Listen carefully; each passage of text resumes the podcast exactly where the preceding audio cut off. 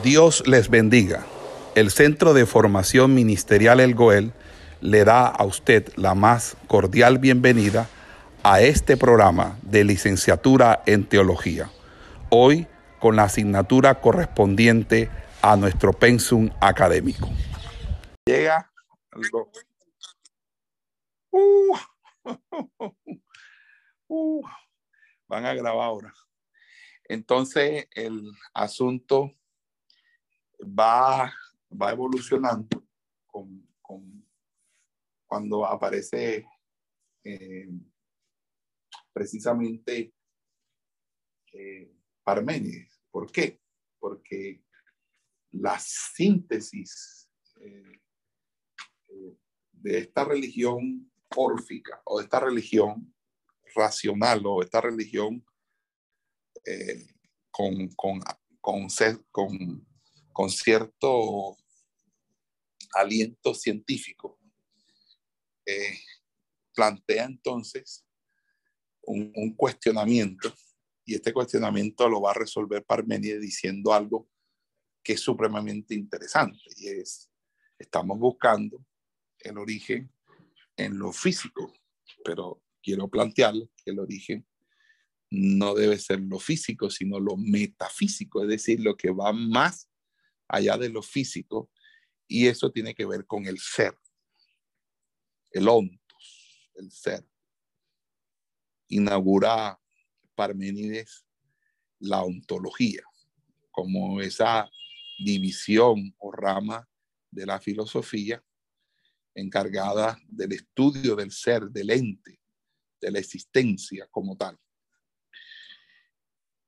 Esa, ese giro ese giro copernicano que da Parménides con el estudio del ser en su famoso texto acerca del libro de la verdad, acerca de, del estudio del, sobre el ser, sobre ese viaje que hace el poeta filósofo hacia las cumbres de la, de la diosa justicia.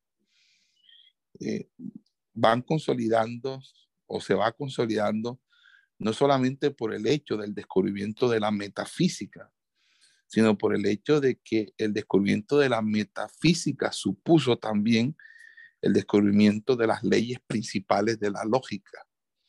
Entonces, la fundación de la lógica asociada con la fundación de la ontología es lo que eh, le da a Parménides su sello distintivo, sello que va a acompañar de ahora en adelante de una manera demarcada a todos los filósofos posteriores a él, porque todos van a hacer uso de la metafísica o van a encuadrarse dentro del, del marco metafísico, pero también dentro del marco de la lógica. La lógica y la metafísica va a acompañar como, como algo característico y propio, como un sello distintivo a todos los filósofos griegos después de Parménides. En esa línea de, tiempo, eh, las discusiones se siguen centrando sobre el principio y sobre el ser. Pero el estudio del ser, que es metafísico, es también un estudio que termina antropologizado, porque al estudiar el ser, el ser que se estudia es el hombre. Y por esa razón, uno de los, de las, de los síntomas propios de ese cambio de la, de la física a la metafísica es precisamente que eh, la,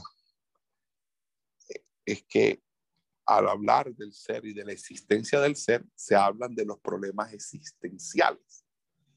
Y es allí donde se encuadra el empalme de eh, esta segunda generación o este segundo nivel de, historia de la filosofía que vamos a, desarrollar, que es acerca del hombre. O sea, todos los, los filósofos que vamos a estudiar su preocupación es, es el hombre. Luego vamos a ver que luego de preocuparse del hombre, el siguiente paso es preocuparse sobre la sociedad, sobre la concepción de la sociedad, el Estado, la relación del Estado y el hombre, y específicamente el tema de la justicia, que va a ser el tema en el que, en el que va a transitar los epicúreos y los estoicos, que son contemporáneos con el apóstol Pablo y el Nuevo Testamento. Hasta aquí creo que les he podido hacer eh, muy, muy, de manera muy eh, anecdótica o quizás simplemente espontánea esta breve introducción, pero que es sumamente importante para, para ubicar la transición entre eh, lo que es la, el paso a esto, a esto. Vamos a suspender un momentico aquí.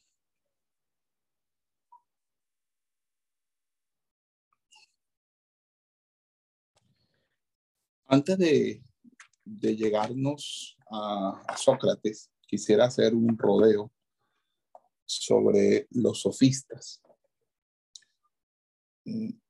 Como ustedes sabrán, los primeros filósofos griegos se habían ocupado principalmente del objeto y habían tratado de determinar el principio último de todas las cosas. Eh, las sucesivas hipótesis que propusieron acabaron por producir cierto escepticismo respecto a la posibilidad de lograr un conocimiento seguro de la naturaleza. Eh, además que algunas doctrinas propuestas por ellos como las de Heráclito y Parménides, eh, que eran bastante antagónicas. No podía ser sino una, no podían terminar sino en una actitud escéptica respecto a si realmente hay validez en la percepción sensible. Recuérdense que Parménides negaba el movimiento y Heráclito decía que todo estaba en movimiento para Heráclito no existía quietud, en Parménides no existía movimiento. Pero lo que uno ve y observa es que hay momentos de reposo y momentos dinámicos. Entonces, si el ser es estático y la percepción del movimiento ilusorio, o si por otra parte todo está cambiando sin cesar y no hay ningún principio real de estabilidad, entonces todo lo que nosotros percibimos sensiblemente no merece crédito. Y en ese sentido se debilita o se socava las bases mismas del, del saber cosmológico. Entonces, los sistemas de filosofía propuestos hasta entonces se excluían los unos a los otros ciertamente eh, estas oposiciones o estas teorías opuestas tenían parte de verdad, pero aún no había surgido ningún filósofo de talla bastante sutil para conciliar estas antítesis en una síntesis superior que excluyeran los errores y que se hiciera justicia a la verdad en cada una de las doctrinas rivales. Entonces, el resultado eh, de esta desconfianza para con las cosmologías, recuérdense que la, eh, una cosa es la cosmogonía y otra es la cosmología. La cosmogonía es, es, es explicar el origen del mundo, del cosmos, a partir de dioses y también se le llama teogonía, pero la cosmología es explicar el origen eh, de, del mundo, del cosmos, a partir de algo eh, lógico o de un principio material. Entonces, eh, en ese orden de idea, eh, todo indicó que el asunto cosmológico, el asunto de los orígenes o la filosofía de origen, generaba en cierta manera eh, una total desconfianza. Entonces fueron las reflexiones de Platón sobre el pensar las que posibilitaron una teoría más acertada que tenía que tomar en cuenta los dos hechos de la estabilidad y la mutabilidad, es decir, del, de lo estático y, de, y lo del movimiento. Pero el volverse de la consideración de que la filosofía estudiara el objeto a que la filosofía estudiara el sujeto, o ese cambio de enfoque, fue lo que hizo que, que se progresaba. Y ese progreso antes de, de, de Platón tuvo lugar por primera vez con los sofistas y fue en gran parte una consecuencia del fracaso de la antigua filosofía griega. Es decir, todo hasta ahí había sido un total fracaso porque al final las dos tendencias dominantes en la antigua filosofía griega era por una parte Parménides y por otra parte Heráclito. Parménides con, con la creencia de la, de, la, eh, de la estabilidad y Heráclito con la de la mutabilidad. Entonces, eh, en ese orden de ideas, eh, se le agrega, además del escepticismo, otro factor para que se dejaran, que se dejara el campo de visión de la, se alejara el campo de visión de la filosofía en los problemas cosmológicos para hablar del hombre y fue la creciente reflexión sobre el fenómeno de la civilización y la cultura. Una reflexión facilitada sobre todo eh, por las amplias relaciones que tenían los griegos con otros pueblos. Eh, los griegos conocían las civilizaciones persas, babilónicas, egipcias, eh, inclusive eh, los escitas, los tracios, los hindúes, etc. Y, y era muy natural que personas de tanta inteligencia como los griegos comenzaran a hacerse preguntas. Por ejemplo, ¿por qué hay distintas maneras de vivir, nacionales y locales? ¿Por qué hay códigos religiosos y éticos eh, en un lugar que son distintos en otro. Eh, esto es producto de una convención de, del, del, ser humano, de, la, construcción misma de la sociedad, o es algo natural. Entonces, la cultura helénica, en cuanto diferente de las culturas no helénicas, o bárbaras, eh, eh, eh, se pregunta si esto era cuestión del producto humano, es decir, la cultura como tal era producto humano, de lo que llamaban ellos nomos, nomos en griego significa ley, la ley humana, y por ende es algo que que es mutable, algo que existe porque la ley lo impone. O si era algo con natural o natural oficio. Entonces eh, empieza un debate entre lo nomo, el nomo y la fisis en cuanto al, análisis de la cultura. Entonces, debía ser tal cultura a una ordenación sagrada, respaldada por la sanción divina por lo tanto, esa, ese nomo como ley divina hacía que precisamente fuera completamente inmutable o estable. O podía la cultura cambiarse, modificarse, adaptarse, desarrollarse. Entonces vemos todavía aún, aún allí el cómo se traslada los problemas fundamentales de la cosmología a los problemas culturales de la humanidad. Es decir, si la cultura puede, es, es, es nómica o es física, es decir, es por ley y sanción divina, o si es simplemente algo que viene por la naturaleza y se desarrolla como la misma naturaleza.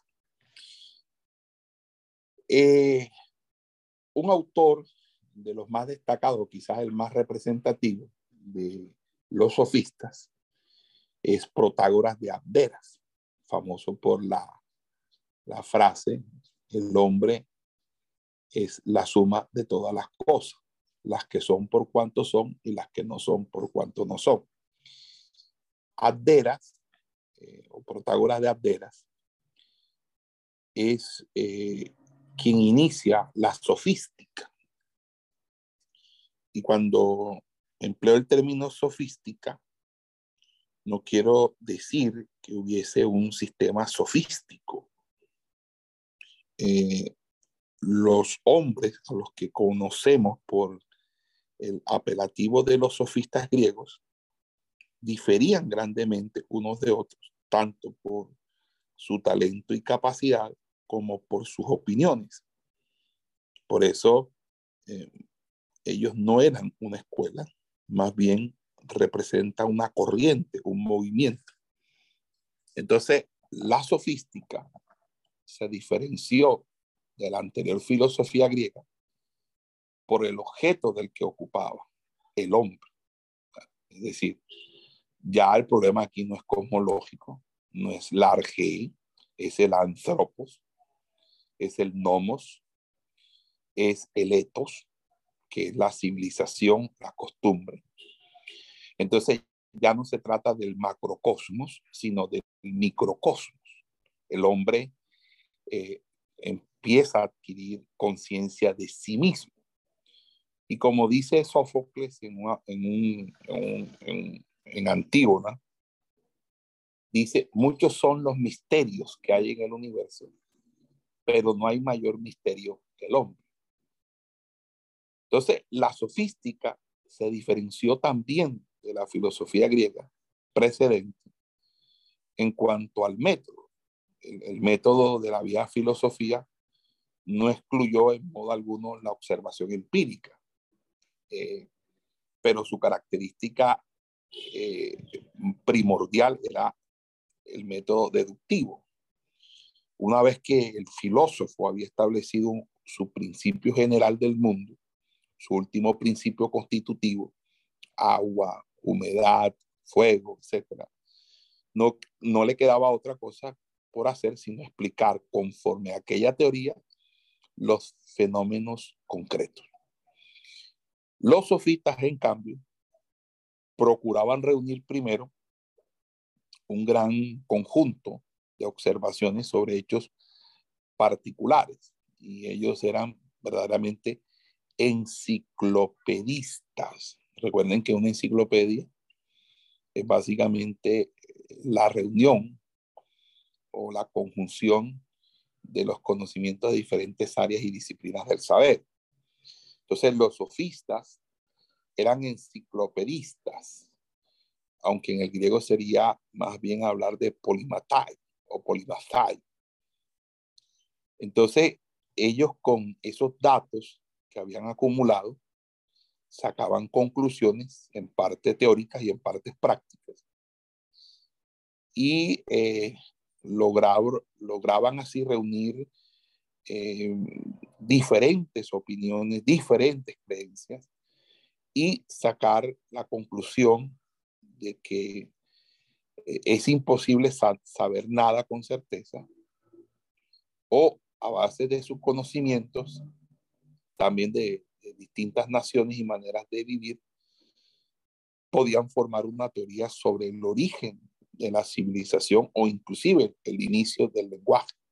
También conclusiones de, de orden práctico. Uno de ellas es cómo sería mejor organizada la sociedad, si la sociedad se podría, estaría mejor organizada así o de otra manera.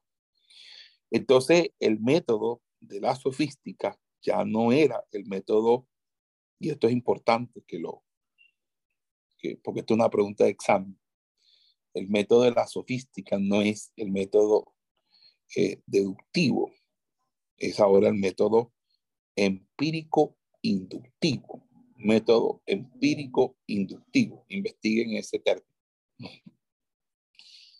Entonces, las conclusiones prácticas de los sofistas no, no, no, no, no, no, no, no, no pretendían establecer normas objetivas basadas en una verdad necesaria.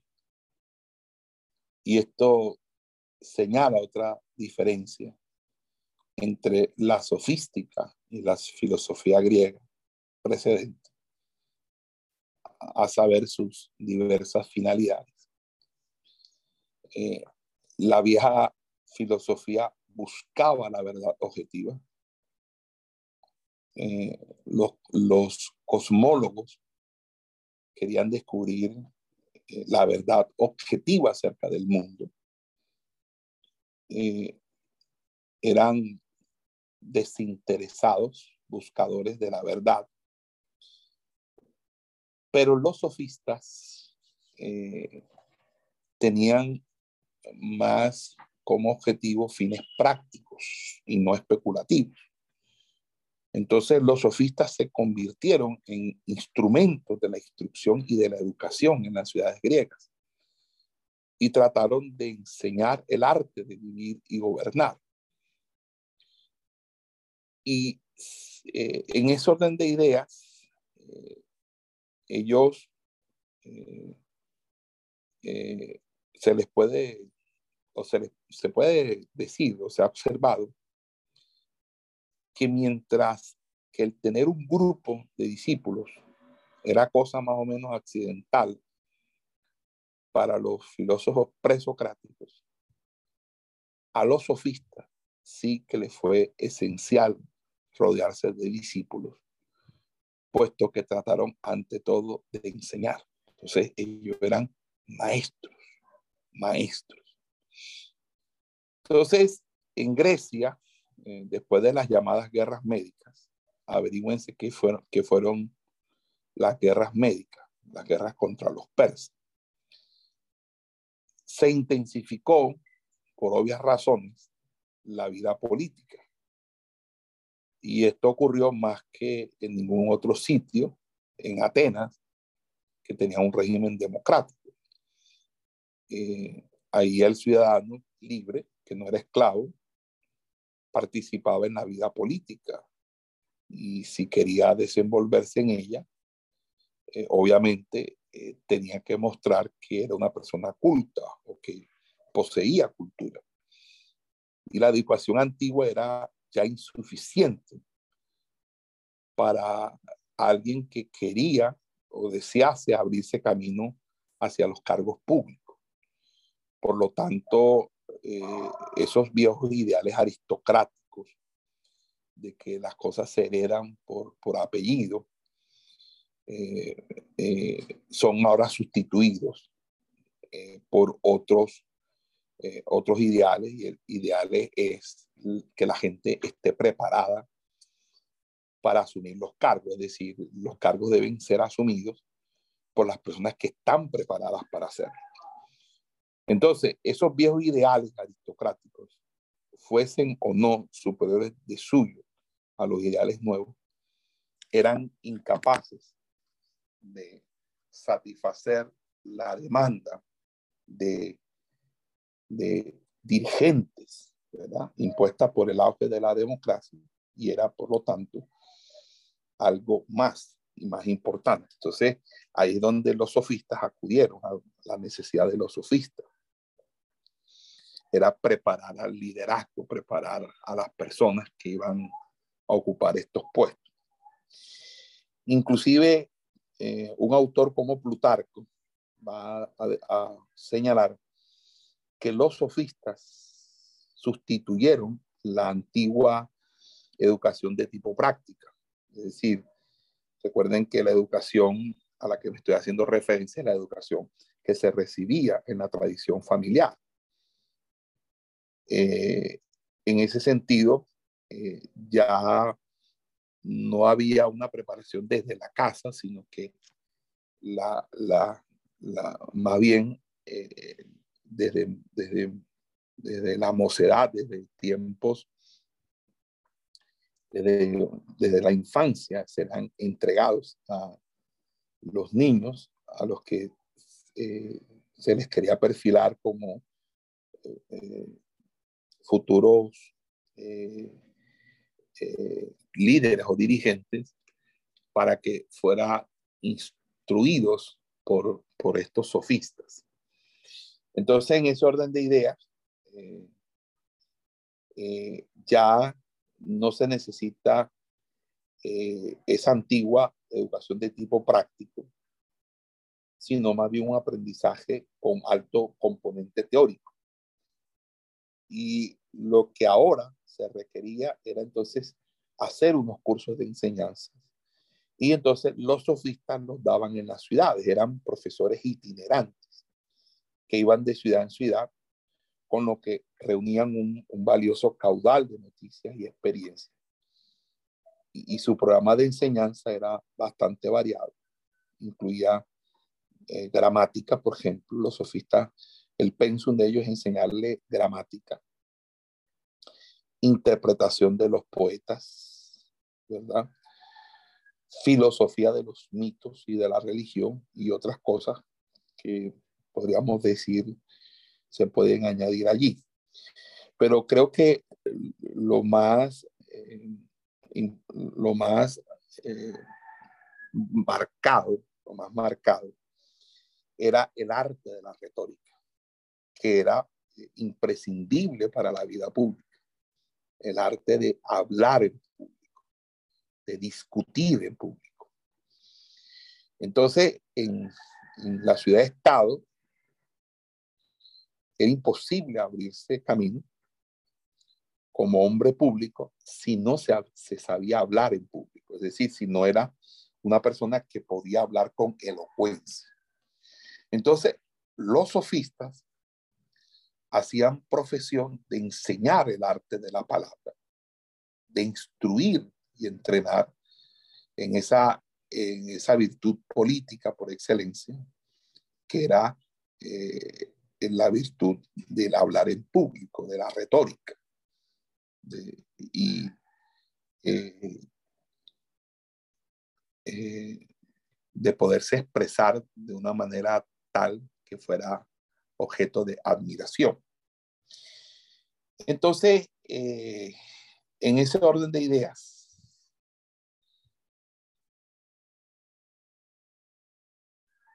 los sofistas no les interesaba si el hombre fuera bueno o mal gobernante.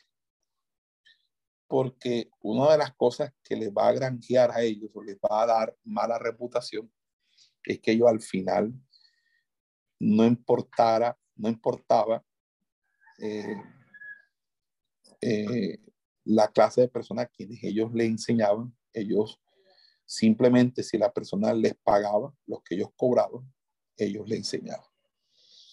Entonces, imagínense si el político o el líder era alguien malo, corrupto, perverso, sometía a la ciudad a una situación, pues eh, obviamente que, que se indilgaba o se cargaba culpa en parte a, aquellos que lo prepararon, porque obviamente va, se, se, pensaría que, eh, eh, que tuvieron que ver mucho en la manera de, de ser de esa persona. Entonces allí empezó a haber una mala reputación de los sofistas, porque los sofistas, independientemente de, de, qué hiciera su estudiante, eh, para bien o para mal de la ciudad, ellos enseñaban. Entonces, obviamente, cuando el estudiante eh, actuaba en, perjuicio de la ciudad y, era un, déspota, por ejemplo, la, la ciudad veía con malos ojos lo que hacían los sofistas, porque los sofistas lo que hicieron fue con su enseñanza favorecer la carrera política de, la carrera política de, su estudiante para llevarlo a esa posición. Entonces, allí ellos empezaron a, eh, eh, a, tener esa, ese tipo de, mala publicidad. Por ejemplo, eh, también sucedía algo específicamente eh, con la enseñanza, la enseñanza que ellos daban de la llamada erística. Que con, si alguien quería enriquecerse bajo el régimen de la democracia griega, tenía que hacerlo principalmente por medio de litigios judiciales. Entonces los sofistas se dedicaban a enseñar el mejor modo de ganarlos. Entonces, es lo que sucede ahora de las personas avivatas que siempre andan demandando al Estado para ganar dinero del Estado. Entonces los sofistas no solamente eh, enseñaban, sino que también eh, eh, no solamente enseñaban y hacían formación, sino que también dentro de esa formación estaba la, la formación jurídica, la formación en el arte de la abogacía y del pleito judicial. Esto era fácil que equivaliese en la práctica eh, al arte de, enseñar a los hombres cómo conseguir que la causa injusta pareciese justa. Y ese proceder inescrupuloso, eh, de esa actitud afanosa eh, de, de buscar dinero y no buscar la verdad, fue la que hizo enfrentar sobre todo a, los filósofos como Platón, a los, a los sofistas. los sofistas eh, no fueron bien tratados por Platón. Platón fue muy duro con los sofistas porque básicamente los sofistas para Platón eran unos mercaderes de la educación, del conocimiento, y eran unos mercaderes de la política, y unos mercaderes de los litigios judiciales.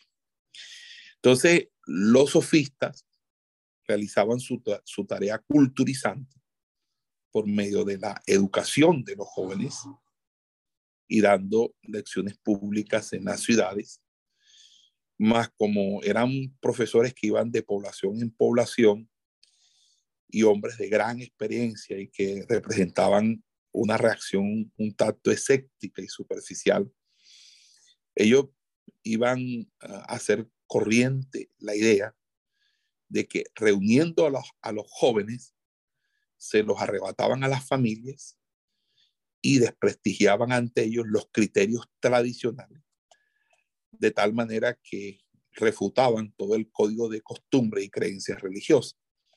Entonces, por tal motivo, los partidarios incondicionales de la tradición miraban a los sofistas como, con malos ojos, como unos como una especie de personas que eh, estaban pervirtiendo a los jóvenes.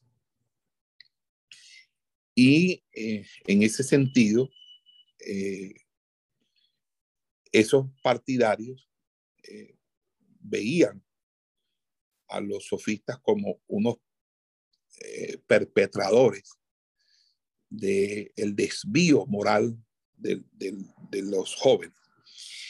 Y eso eh, fue algo que se hizo sentir.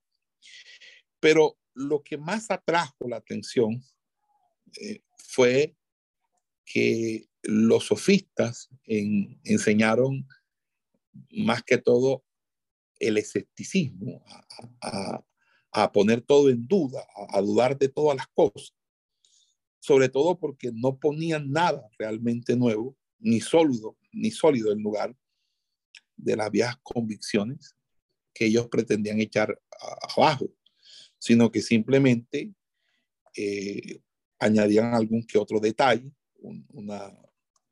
eh, y eh, en ese sentido no, da, no aportaban nada bueno, nada nuevo, ni nada, nada contrario, simplemente ponían en tela de juicio, pero no eran propositivos. Eh, y como les decía, eh, a eso súmele que ellos no enseñaban sin plata, es decir, a ellos había que pagar, porque ellos vivían de eso. Entonces a Platón le parecía abominable y Genofonte sostenía en, algunos de los escritos que dice que los sofistas no hablan ni escriben sino para engañar, por enriquecerse y no son útiles para nadie. Eso lo decía Genofonte. Entonces, eh, eh, volviendo la atención eh, del tema que estamos tratando, de los sofistas, los sofistas fueron los que trajeron eh, la filosofía de los problemas cosmológicos a los problemas del hombre, su civilización y cultura. Y volviéndole esa atención de los pensadores hacia el hombre mismo, hacia el sujeto pensante y, y de voluntad, es la, lo que nos lleva a la transición de esa filosofía presocrática a la filosofía posocrática, que sería la filosofía de, obviamente, de Platón y Aristóteles. Eh, de una manera u otra, los sofistas proporcionaron un método de educación y de instrucción que fue muy importante para el desenvolvimiento de la vida pública, de la vida política de Grecia. Eh, ellos eh, eran nacionalistas, tenían unas tendencias panhelenísticas y hasta sus mismas propensión al, al, escepticismo y al relativismo eh, eran también en parte consecuencia del gran fracaso de la antigua filosofía y también de una mayor experiencia de la, de la vida humana. Y en ese orden de ideas, creo que podemos encontrar eh, eh, una influencia de los sofistas y, una gran anotación y también citas de ellos en obras de teatro, como las piezas de Eurípides eh, o en los mismos diálogos de Platón, etcétera, etcétera. Entonces, vamos a dejar hasta ahí, por favor. Esperamos que este estudio haya sido de bendición para su vida y ministerio. A Dios sea la gloria. Este es el Ministerio El Goel, vidas transformadas para cumplir el propósito de Dios.